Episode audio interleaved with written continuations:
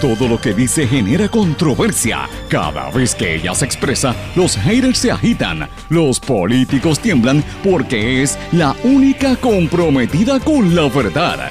Periodista, bloguera, relacionista licenciada, analista de la noticia, escritora y le dicen la provocadora en las redes sociales. Y ahora comienza en blanco y negro con Sandra Rodríguez Coto. Bienvenidos a En Blanco y Negro con Sandra en esta edición de aniversario, nuestro primer aniversario al aire. Les saluda Sandra Rodríguez Coto y le doy la más cordial bienvenida a esta hora de comentario y análisis de los temas importantes para nosotros en Puerto Rico y en el resto del mundo. Y estoy bien contenta porque comenzamos la semana y es una semana bien especial con muchísimas informaciones que vamos a tener desde Puerto Rico y desde otro punto del, del planeta, porque vamos a estar fuera de Puerto Rico también. Vamos a traerle noticias exclusivas como siempre hemos estado haciendo, análisis distintos y anticipando las noticias y los temas que después van a ser eh, temas de discusión en el país.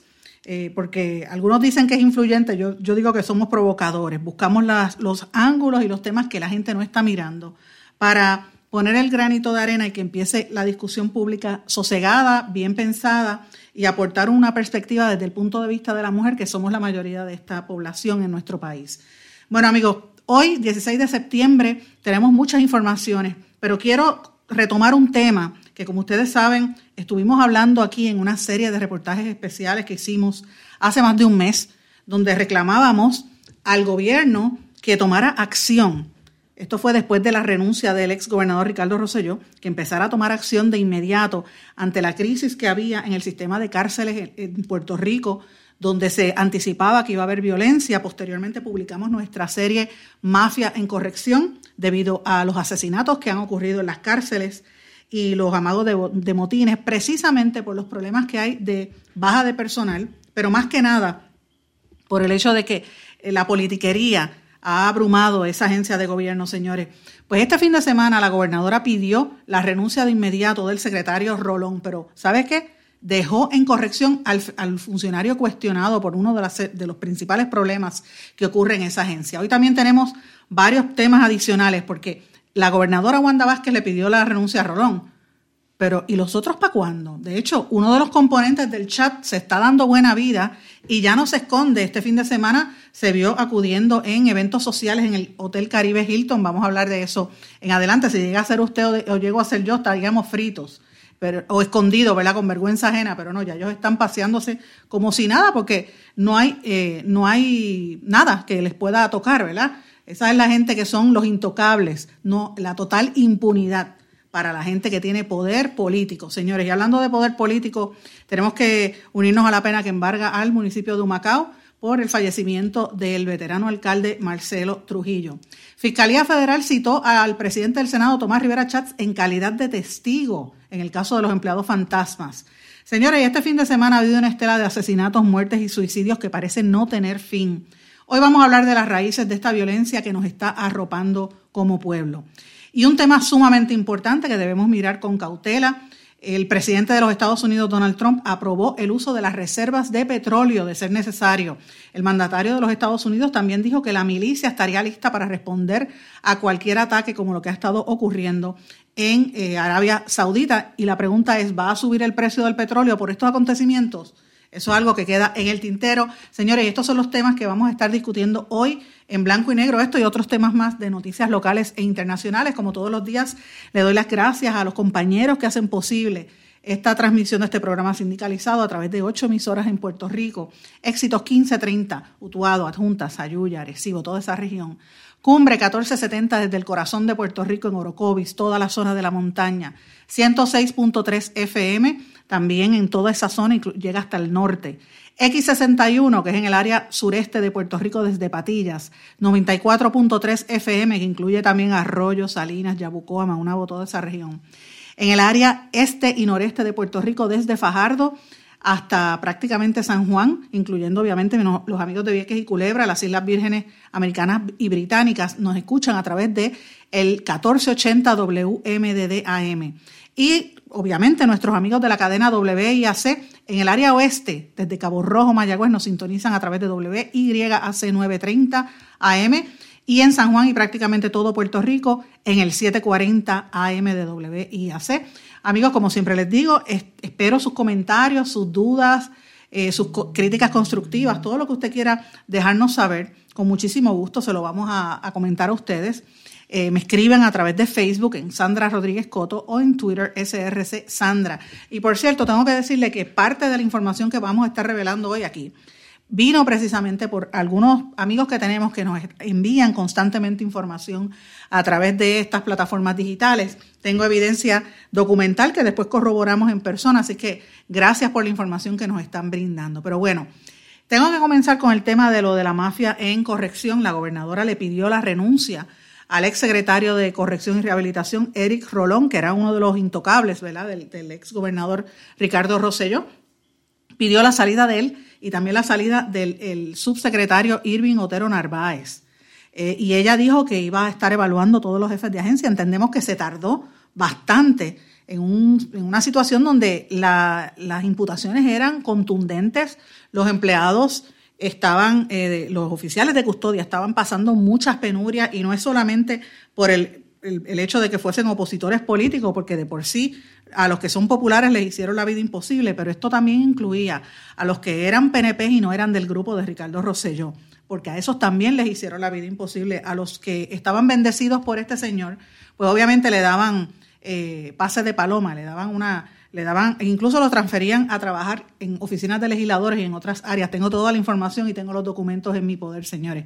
Pero esto fue lo que abonó al, al clima de desasosiego que hay en las, en las cárceles que provocó, como ustedes saben, el asesinato de un guardia de correccional, que hacía muchísimos años que esto no ocurría, y posteriormente de un reo. Hubo otro guardia que murió de un ataque al corazón precisamente por las tensiones que se viven allí y otra serie de incidentes que ha habido en los últimos días. Pero más que nada, señores, el problema que ha habido ahí es el tema de, aparte de ese tema de politiquería, el tema de, de, la, contratación en, exceso, eh, una subasta de 300 millones de dólares para los servicios de lavandería, comisaría y cafetería de las prisiones. Ustedes recordarán que esto eh, lo habían, el tribunal apelativo lo había dejado sin efecto, una reconsideración que había pedido eh, ¿verdad? El, mismo departamento. Y la persona que han dejado ahora como secretario interino a Rivera Juanatey es el que estaba detrás de ese proyecto, detrás de eso. O sea, ¿de qué estamos hablando? Estamos hablando de una persona que estaba vinculada a supuestamente darle esa, ese beneficio a una empresa en vez de darle una competencia que fuese equitativa para todas las compañías que están licitando por los servicios en ese departamento. Así que, eh, francamente, es una situación muy seria. Evidentemente vemos que, que en el departamento eh, de corrección, eh, pues obviamente al que han dejado ahí, a este señor, el que es el, era el secretario asociado, Eduardo Rivera Juanatey, que va, va, a estar fungiendo como secretario interino, es precisamente uno de los que estaba detrás de esto. Pero no, el problema de, las cárceles no se extiende a eso. Miren, el alcalde de Arecibo, que es el presidente de la Federación de Municipios, ha estado bien calladito y él, este, y él fue Molina, él fue director de corrección. La pregunta es ¿por qué? ¿Por qué habían unos, unas alegaciones de que se llevaban unos presos allá a Arecibo eh, y los utilizaban para otras, ¿verdad? Para, para remozar las calles y la limpieza y la jardinería eh, y unos beneficios que se le daba al alcalde? ¿Sería porque él fue jefe de corrección? La pregunta es, ¿la esposa de algún representante no trabaja, no está acomodada en corrección también? Porque por la información que tengo, esto era un grupo de, amigos que eran todos que habían, los que habían estado en la agencia eh, y de ahí se movieron unos al municipio de Arecibo, otros se movieron a una oficina de un representante de ese distrito y las esposas y los parientes o los, o los, o los dolientes de cada uno se acomodaban en las, en las otras oficinas. Los que no iban a, a la oficina del, del, del representante iban a, al departamento y los que no estaban en el departamento iban al municipio. O sea, era un, era un combo. Señores, y este combo, ese tipo de cosas, es lo que hace a Puerto Rico tener tantos problemas, porque fíjense, uno tiene que evaluar si tienen la capacidad para tener en el puesto, porque uno, yo, fíjense que yo no, no estoy criticando necesariamente el nepotismo, usted puede tener un matrimonio trabajando en algún lugar, siempre y cuando, o hermanos o familiares, siempre y cuando sean personas que son trabajadoras y que se le, y que puedan tener accountability, que se evalúe su función, ¿verdad? Como pasan en muchísimos empresas y, sobre todo los comerciantes pequeños, que a veces son familiares, que echan para adelante un negocio. Pero en el gobierno, mm, no sé. ¿Y cuál es la evaluación? ¿Cuáles son los criterios que se le da para escoger a esos empleados? ¿Que es esposa del legislador? ¿O que es amiga del alcalde o amigo del alcalde? ¿O es este bendecido del jefe de agencia? Y después que votan el jefe de agencia, ¿dónde acomodan a los demás? ¿verdad? Y esas son parte de los, de los problemas que causa eh, el gigantismo de este gobierno y que le limita las oportunidades al resto de las personas, a la gente que de verdad trabaja eh, honradamente y que no se mete en la politiquería. Ese es el problema que tiene Puerto Rico, señores. Pero es importante que ahora miremos cuáles van a ser las nuevas movidas de la gobernadora, Wanda Vázquez, porque cuando ella asumió la gobernación el, el 7 de septiembre pasado, ella dijo que iba a evaluar a todos, a todos los funcionarios que estaban en el gobierno. De hecho, algunos de los participantes del chat, incluyendo a Rolón, todavía están allí, ¿verdad? Eh, ese chat fue que obligó a la, salida del gobernador y a unos cuantos que se fueron, pero todavía ahí está el director de la Autoridad de Puertos, Antonio Maceira, el director de la Compañía de Comercio y Exportación, Ricardo Gerandi, y hay otros más, ¿verdad? Ella no les ha pedido la salida a ninguno de esos dos. Sí se la pidió a la comisionada de ciencia forense, que aparentemente tenía problemas con el jefe de, del negociado de la policía. Pero, pero estos otros dos no. Y con estos dos hay, eh, temas que vamos a hablar en breve, señores. En, breves minutos voy a hablar de lo que está haciendo o dejó de hacer este, este señor de Puerto, Anthony Maceira. Pero quiero retomar lo que dije al principio de uno de los componentes del chat que se está dando buena vida y ya no se esconde para acudir a los eventos sociales. Me refiero al asesor de comunicaciones y, de prensa del, grupo este del gobernador, Carlos Bermúdez, que es un conocido de mucha gente en los medios de comunicación, que tiene eh, un chayoteo con un montón de periodistas a través de la historia, que siempre se pasaba haciendo fiestas e invitándolo. Yo creo que nunca se llevó conmigo. Y miren, esto lo puedo decir abiertamente, porque desde, desde que él era asesor de Jorge Santini, jamás le acepté ni un, ni un café, ni un café. Por eso yo creo que como no podía ni, invitarme a, ningún sitio, yo no lo aceptaba, por eso me cogió antipatía desde esa época que él me puso un mote cuando él era asesor en el Capitolio, que Santini no pensaba ser ni alcalde, imagínate. Después él ha pasado por un montón de municipios, incluyendo el de Ponce, eh, y tiene cantidades de contratos. Pues miren, él fue uno de los que estaba insultando, de hecho me insultó a mí, un montón de gente se burlaba de las mujeres y se, se burlaba de los homosexuales en el chat, él siendo miembro de la comunidad LGBT.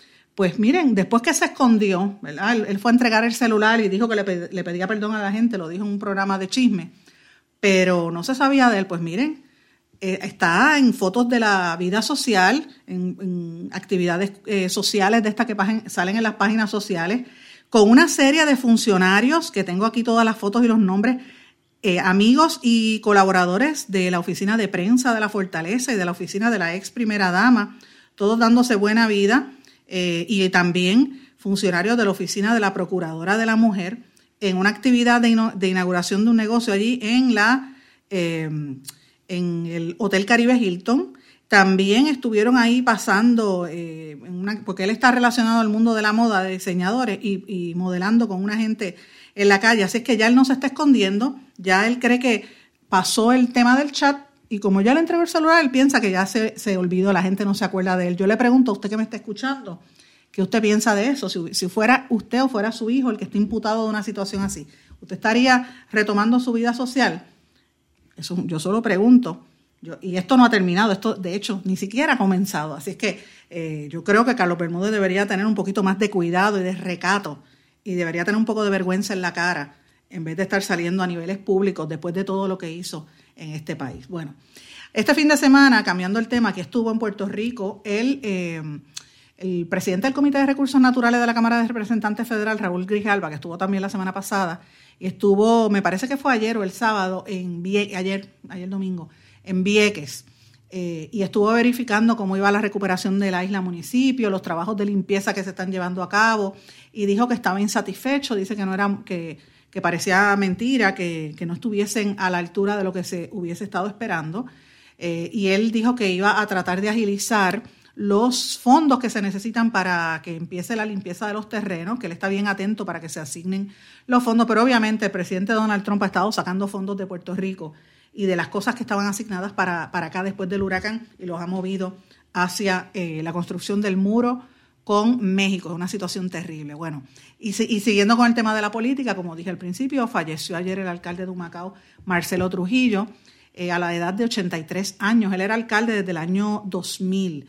Él estuvo, como ustedes saben, en las últimas semanas y meses eh, bien aquejado de salud por una condición pulmonar y murió en el hospital IMA de Caguas y también el de Humacao, donde lo eh, atendieron. La familia, los familiares estaban pidiendo, dándole las gracias a los médicos de ese hospital y yo creo que el alcalde, todo el mundo hablaba muy bien de él, era un líder eh, muy, un hombre muy eh, pasivo, ¿verdad? Muy tranquilo, un caballero en todo el sentido de la palabra. Y yo creo que él hizo amistad con gente de todas las colectividades porque los respetaba. De hecho, legisladores y, alcaldes y políticos de todos los partidos han emitido declaraciones en, en, duelo, ¿verdad? A raíz del fallecimiento de Trujillo. Pero a mí me parece que esta situación del alcalde empeoró después del paso del huracán, porque pasaron dos cosas corridas. El huracán destruyó prácticamente todo lo que él había hecho en el municipio y se le ha hecho bien difícil, como a casi todos los alcaldes, volver a reconstruir, ¿verdad? Todo lo que ocurrió allí. Y además de eso, su esposa falleció. Y desde, la, desde que falleció su esposa, la primera dama, él como que nunca volvió a ser el mismo. Y a veces uno dice que cuando se va uno se va el otro, pues mira, es bien triste, pero un hombre que le dio muchos años a Puerto Rico y sobre todo a su pueblo de Humacao, que descanse en paz. Y por favor, este, cuando ustedes vean, los que vean a los familiares y a los hijos, pues denle eh, las palabras de consuelo. Esperemos que tengan paz todos sus familiares, porque por lo menos tuvieron, tienen el, recuerdo de que tuvieron un padre, un familiar eh, de dignidad, un hombre recto aquí en Puerto Rico. Bueno, cambiando el tema, sigo con la política. Fiscalía Federal citó este fin de semana, me parece fue el viernes, a Rivera Chats en el caso de los empleados fantasmas. Esto es el, eh, porque uno de los empleados es el caso del Crepagate, eh, de los empleados Cristel Robles Báez e Isoel Sánchez, que eran ayudantes allí en el Senado y en el Capitolio, eh, que fueron, ellos se declararon culpables el 8 de agosto y el otro acusado, Ángel Figueroa, el juicio comienza el 16 de octubre. A Rivera Chats lo eh, citaron como testigo del caso. Me parece interesante, él no dio más informaciones sobre esto.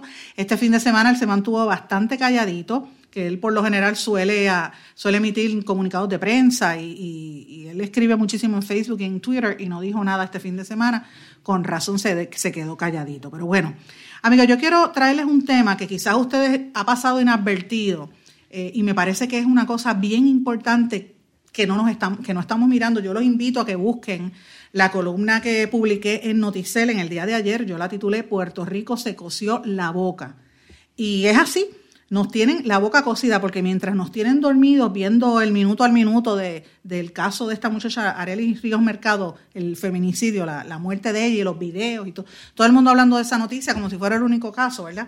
Eh, y a mi juicio yo me reafirmo en que es morboso y que le falta el respeto a la memoria de esa muchacha y al dolor de su familia, eh, e incluso al dolor de los familiares también del, acusado, porque nadie se merece eso, ¿verdad? Esa cobertura y estar persiguiéndolo, para mí eso no es correcto.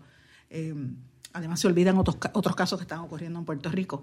Pero mientras eso sucede, uno, de los casos que no está pasando y que pasó por debajo del radar es precisamente la fusión que ha habido de las navieras Luis Ayala Colón y Tote Maritime esto va a crear ahora, con la bendición del gobierno de Rosello y aplaudido por Maceira, porque Anthony Maceira se cruzó de brazos y no hizo nada, es la realidad.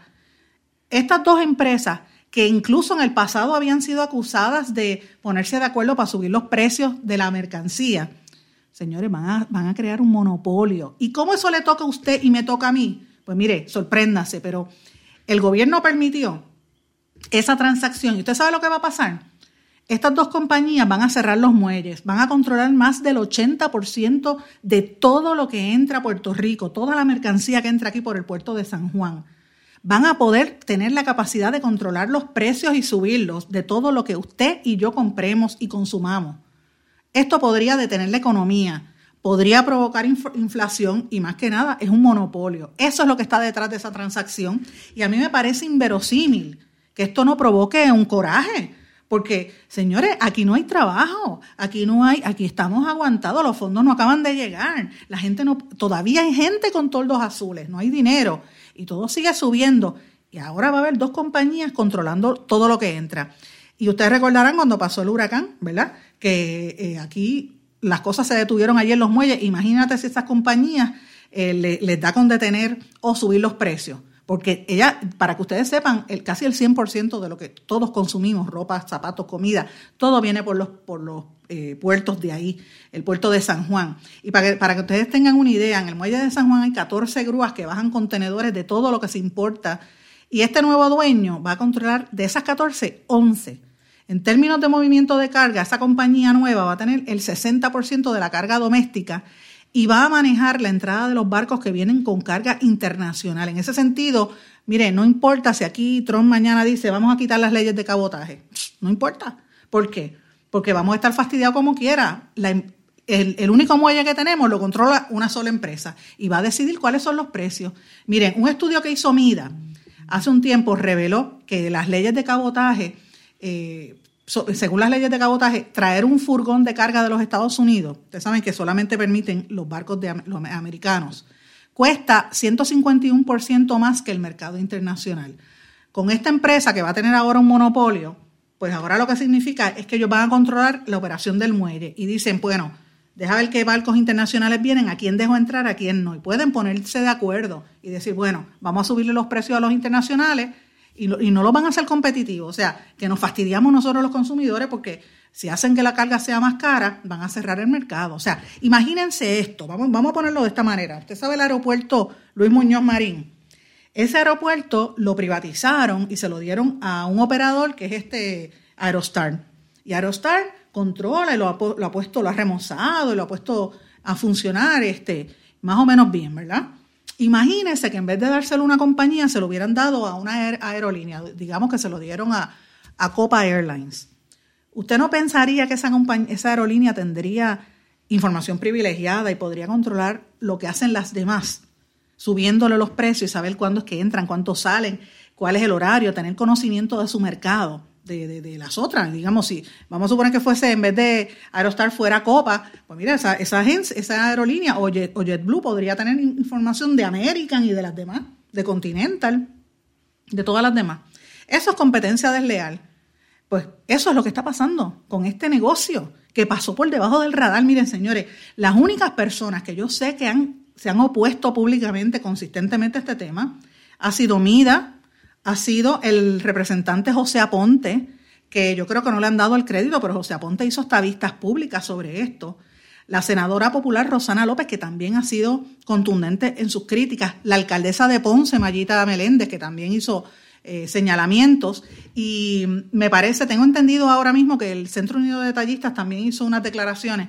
Pero hoy el Colegio de Abogados iba a estar hablando sobre esto porque esto plantea un problema muy serio para nosotros los consumidores y nos, nos expone a que todo siga subiendo y que nos fastidie la inflación. Pero claro, nos tienen dormido con el minuto al minuto y aquí los que hacen esto, miren cómo andan ahora en fiestas sociales y no les importa nada. Eso para que usted vea lo que está pasando en este país, que no se lo van a decir en los otros medios. Vamos a una pausa y regresamos enseguida. No se retiren, el análisis y la controversia continúa en breve, en blanco y negro, con Sandra Rodríguez Coto.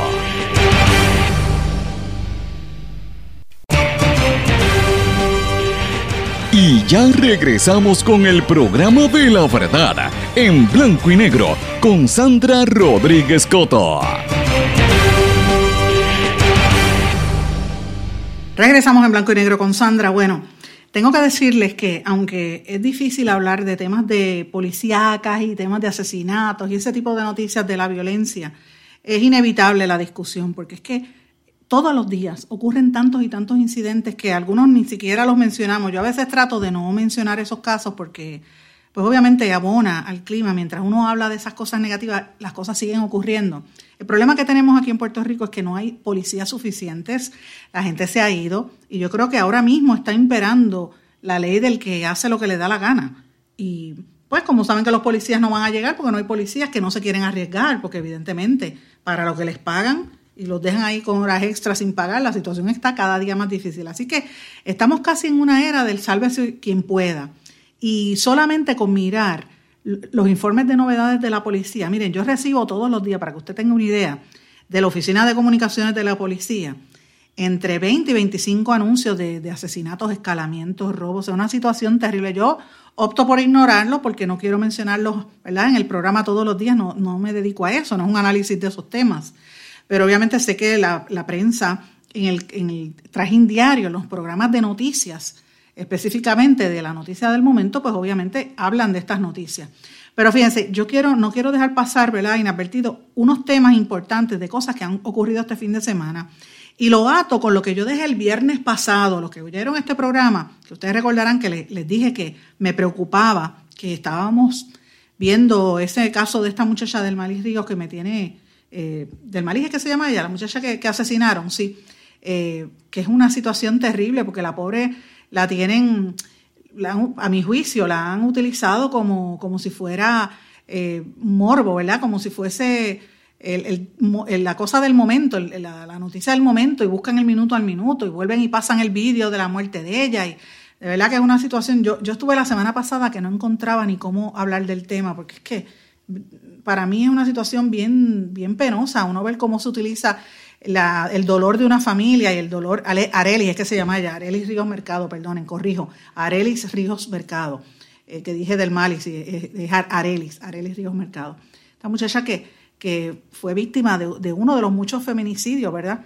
Y yo lamento la forma en que la prensa lo está cubriendo, la prensa también, eh, y sectores de la prensa también, y el hecho de que van detrás de la gente corriendo, los familiares, como si los familiares tuvieran eh, culpa. Y a mí me consta de propio personal conocimiento, yo tenía unos familiares eh, políticos, por decirlo así, era eh, mi familia de, mi ex esposo, que habían sido víctimas de un crimen bien, bien, bien conocido en este país y habían pasado muchos años y todavía ellos recordaban aquellos momentos. Y luego cuando hubo el aniversario, que en los periódicos aquí retomaron el tema, yo quisiera que ustedes vieran cómo sufría esa familia, las hermanas, la mamá, porque recordaban la persecución de la prensa y es una situación bien terrible. Eh, pues, eh, mientras estamos hablando de ese tema, obviamos los otros, como el asesinato del sacerdote eh, y otros, ¿verdad? Pues miren, y otros temas importantes. Este fin de semana, la policía, oigan esto, le quitó la, tablilla a la guagua del reggaetonero Osuna, porque tenía el malvete vencido, lo puso en una de las redes sociales. A lo detuvieron en Atillo porque iba a 60 millas por hora en una zona de 45 en una Land Rover color negro del 2017. Tiene chavo porque obviamente él ha roto todos los récords de música, pero eh, para que ustedes vean, lo detuvieron, le quitaron la licencia, tiene que cumplir, pero llega a ser yo, llega a ser usted, bueno, como él es reggaetonero no le pasa nada, igual que el que era secretario de, justicia, que iba en, dirección contraria, ustedes se acuerdan que iba a, las millas. Si mata a un ser humano, pues para que ustedes vean. Y la gente lo coge a relajo. ¿Dónde, dónde está, la, dónde está la, capacidad de indignarse? Y de hecho, Zuna tiene un historial porque a él se le, se le ha vinculado al asesinato de Fred y eso todavía no se ha esclarecido. Hay que ver qué va a pasar ahí. El otro reggaetonero que era, que era homosexual. Bueno, también este fin de semana en Aguadilla hubo una, una embarcación llena de inmigrantes que zozobró el sábado en el sector Martinica de allí de Aguadilla. Eh, era una embarcación de madera de 20 a 30 pies de eslora y dicen que iban entre alrededor de 35 personas que no se sabía de dónde venían. La patrulla fronteriza intervino con nueve personas, siete hombres y dos mujeres y rescató tres cuerpos. El resto, no los demás no se habían identificado, así que imagínate, una tragedia. Esperemos que no empiecen a venir todas esas personas para acá como pasaba, porque el problema es que muchos mueren en el mar. Eh, también otra noticia importante que la dato, eh, no sé si ustedes vieron esto, esto fue ayer, un menor de 6 años de edad salió expulsado del auto cuando este rompió una valla de seguridad en el Expreso 52, el nene estaba en condición crítica, esto fue en dirección de Santa Isabel a Salinas, eh, y esto fue reportado a través del el sistema de emergencia, de emergencia 911 el papá, que era el que estaba conduciendo el vehículo, y la mamá quedaron pillados, pero fueron rescatados y, estaban estables en la escena. Lo que no se sabía era el nene eh, y si estaba amarrado o no.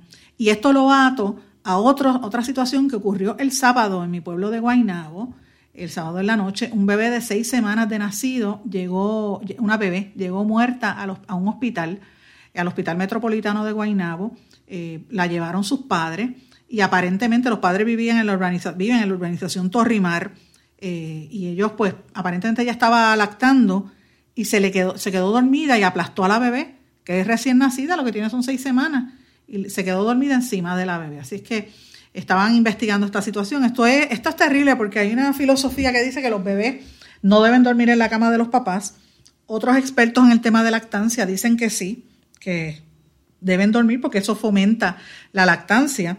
Eh, pero yo creo que hay unas camitas especiales que vienen que uno se las pone pegaditas a la cama, porque yo lacté a mi hija casi un año y cuando era bebita yo tenía ese miedo, yo no dormía mirando, yo decía, Dios mío, me, me aplasto encima, la, la, mato, pero gracias a Dios no, porque ella tenía una camita que viene, que se le pega, es como un, como un, como un Moisés que viene con, un, con una, un aditamento que no lo pone debajo del matres y ahí el bebé duerme en su propia cama que no está durmiendo al lado de la mamá para evitar precisamente este tipo de situaciones. Así que mire qué, penoso, dos noticias que tienen que ver con niños y muertes. También hubo el suicidio de un productor de cine que lo encontraron en su casa en Valdrich, el productor y director Esteban Lima Lugo, puertorriqueño de 42 años, se suicidó en la urbanización Valdrich. Es una pena terrible. Él lo dijo, lo dio a conocer el CIC la noticia y él trabajó en una serie de películas importantes en Puerto Rico, así que es una situación bien terrible.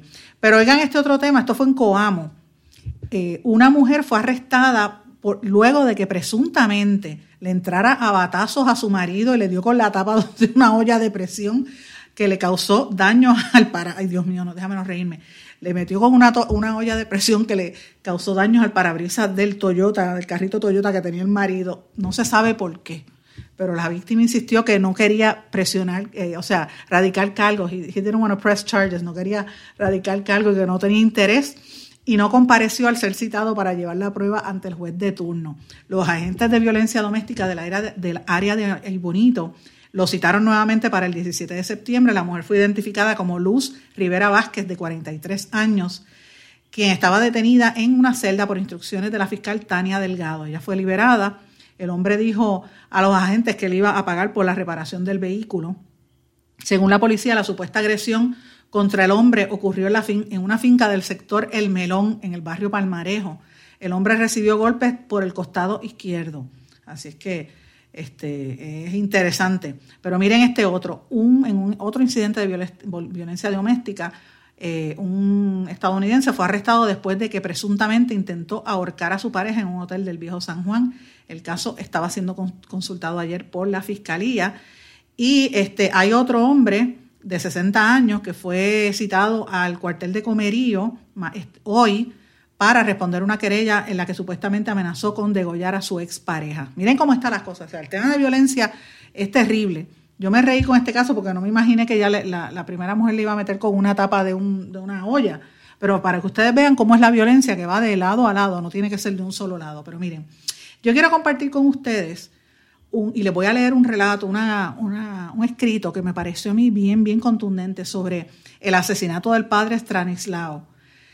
Eh, y fíjense esto, esto lo publica otro sacerdote, el padre Pedro, el padre Pedro, ¿verdad? que yo he estado tratando de conseguirlo, no lo conseguí para, para este programa, me imagino que debe estar ajorado, Padre Pedro, yo lo aprecio muchísimo, pero escribí una columna muy bonita que dice así, los pueblos viven como viven, Puerto Rico sabe cómo vive, en nuestra convivencia social otro ser humano ha sido víctima de violencia. En este caso ha sido un cura que brindaba servicios pastorales en la comunidad de la parroquia La Milagrosa de Ponce. Pero es muy posible que quien le atestó el golpe homicida al padre Stanislao no supiera a quién estaba matando. Eso es parte de la tragedia que vive nuestro pueblo. Eso de ejercitarse corriendo bicicleta antes de celebrar la misa tiene sus peligros. Pero este padre había sido un inquieto, eh, Un inquieto ministro que había estado por Europa, África y América. Incluso fue misionero en la República Democrática del Congo, en Haití, en República Dominicana, en Cracovia, en su Polonia natal. Y obviamente era el director espiritual, como dije el viernes, de las Hijas de la Caridad en Puerto Rico. Fue director general de las misiones polacas pero él no era cualquier cura, él era un carpintero y también era ebanista. Y después del paso del huracán, allí en Ponce él se iba con su, con su martillito y su serrucho a, reconstruir y ayudar en las casas y a tratar de ayudar a la gente, eh, a tratar de levantar, según narra el padre Pedro. Dice que con cuchillo, con perdón, con martillo y serrucho en mano, este padre iba como un misionero que predica a dar no solamente su obra, sino ayudar a los más necesitados. Dice, las vidas tristes y las conciencias raídas de quienes tienen lo, por cotidiano quitarle a los demás lo que pueden, desde propiedades hasta sus vidas, no registran muchas veces el valor que tienen aquellos a los que atacan. Tal vez no les importe, pero tal vez hay un ser humano en Ponce que al leer esto encuentre lo que le quitó a Puerto Rico. Toda vida tiene valores únicos insustituibles, inclusive la del asesino. Haber matado a este carpintero de almas fue muy grave. Yo les recomiendo que miren esta columna, la lean, está en el periódico El Nuevo Día, una columna muy, muy contundente y que resume lo que yo he tratado de decir en este segmento, amigos, que no hay vida eh, mejor que la otra, todas son insustituibles, todas tienen valor, hasta la de los asesinos, pero tenemos que empezar a pensar y a educar para que no se sigan matando personas en este país y para que no se siga provocando más violencia, porque a la larga nos estamos destruyendo todos como pueblo. Vamos a una pausa y regresamos enseguida. No se retiren, el análisis y la controversia continúa en breve, en blanco y negro, con Sandra Rodríguez Coto.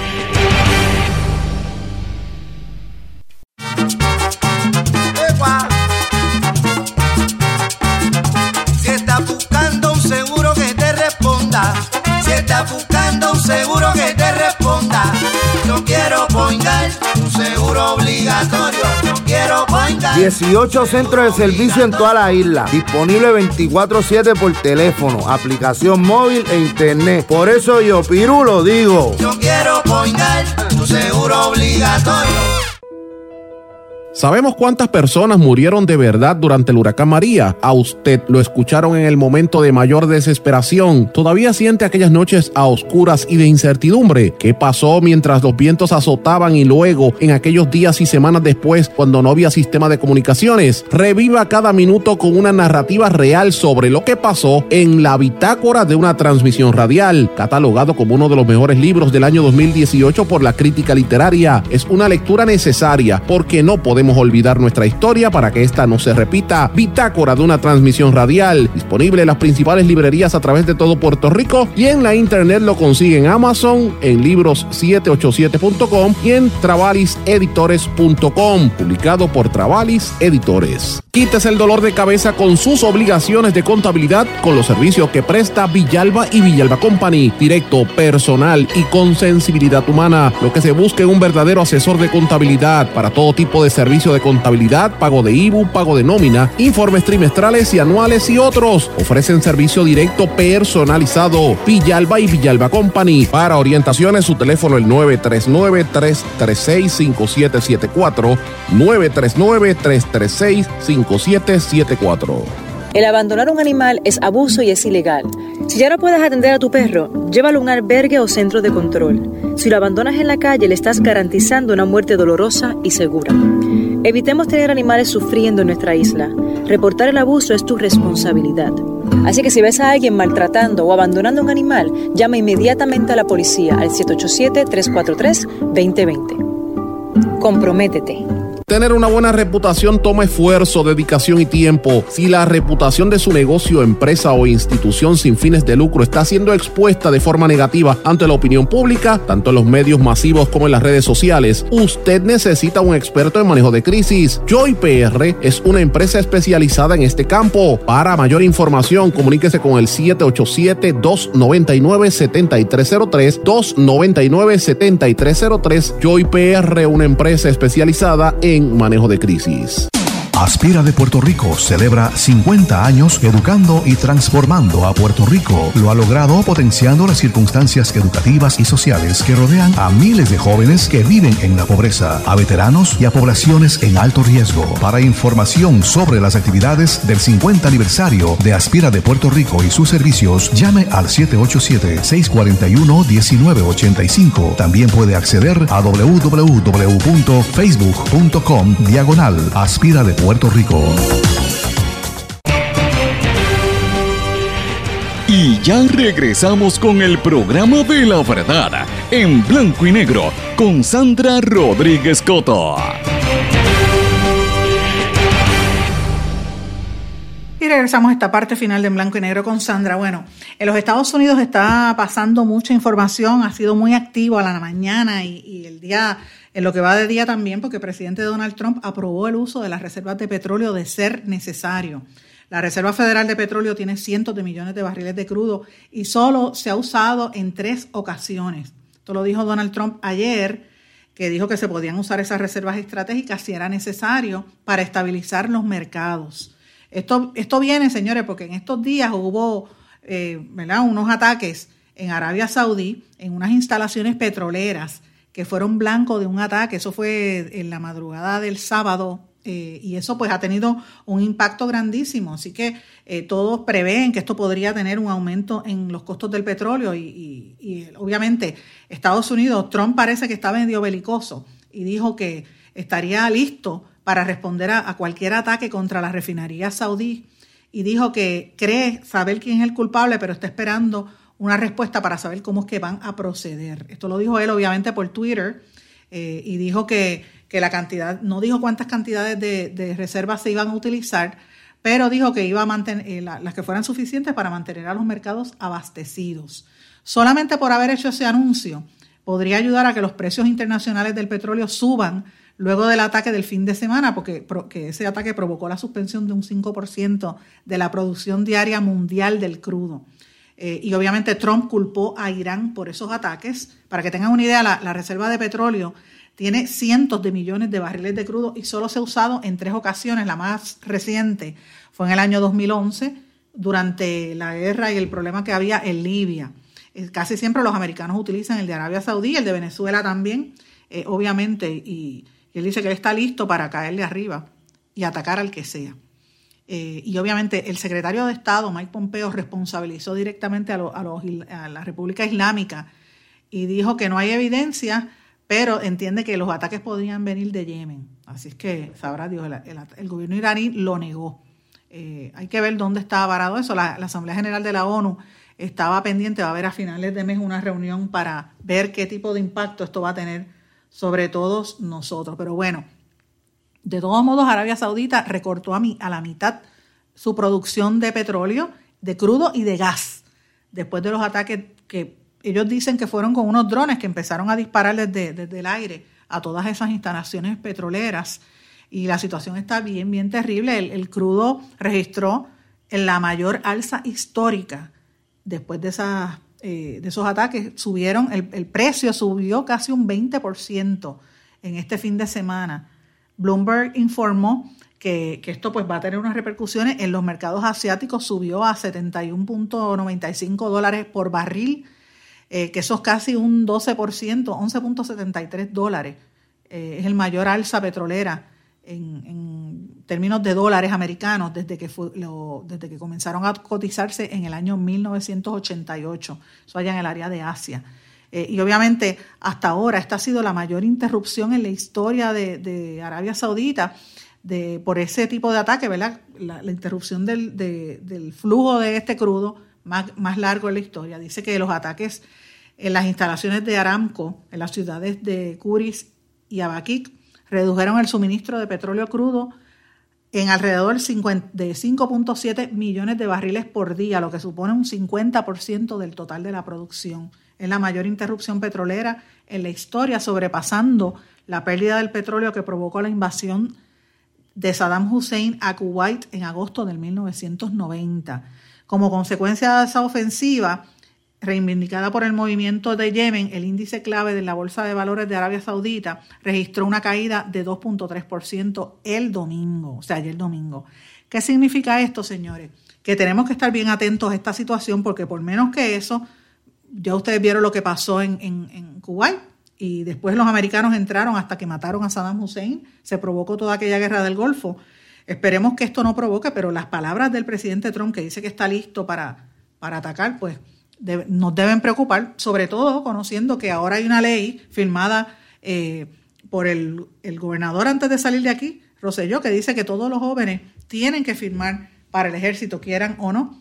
Eh, y ya vemos tantos, ¿verdad? Gente que tenemos familiares jóvenes que podrían entrar, que es preocupante. Los que no queremos la guerra, bajo ningún concepto, pues no, no, lo, no lo favorecemos. Así que una situación muy terrible. Eh, hay que ver qué va a pasar allí porque todo eso va a tener un impacto sobre todos nosotros. Pero bueno, en los Estados Unidos también este fin de semana hubo una noticia que a mí me llamó mucho la atención Y es un caso que lo discutimos a la saciedad en este programa, cuando estaba el nombramiento para el Tribunal Supremo de los Estados, de los Estados Unidos de Brett Kavanaugh. Ustedes recordarán que este muchacho que era, este juez que era, cuando era muchacho, parecía de estos nenes de fraternidades.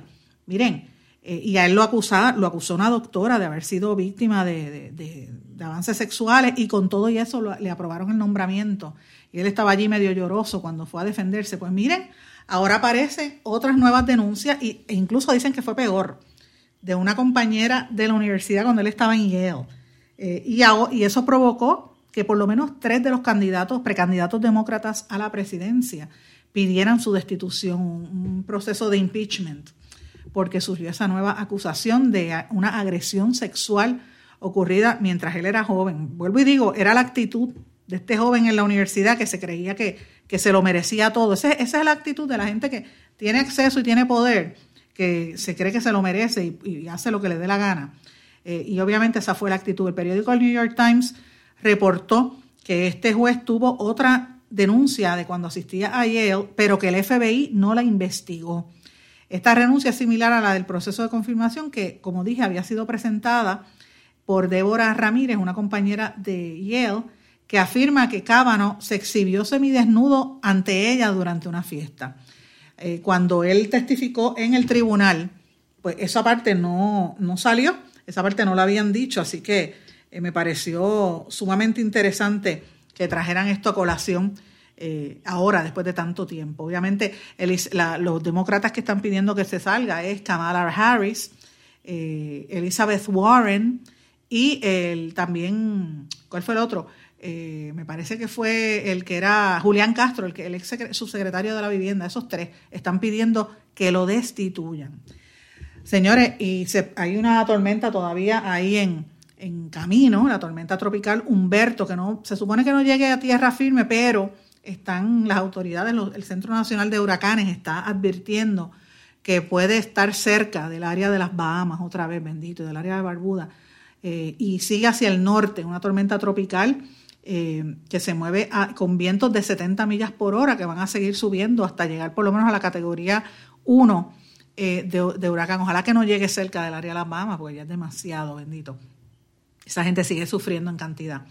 Bueno, en América Latina están pasando varias noticias importantes. Guatemala celebró sus 198 años de independencia. Hubo una actividad allí de grandísimas fiestas con desfiles, percusiones, bailes, etcétera, en la conmemoración de su independencia de la corona española.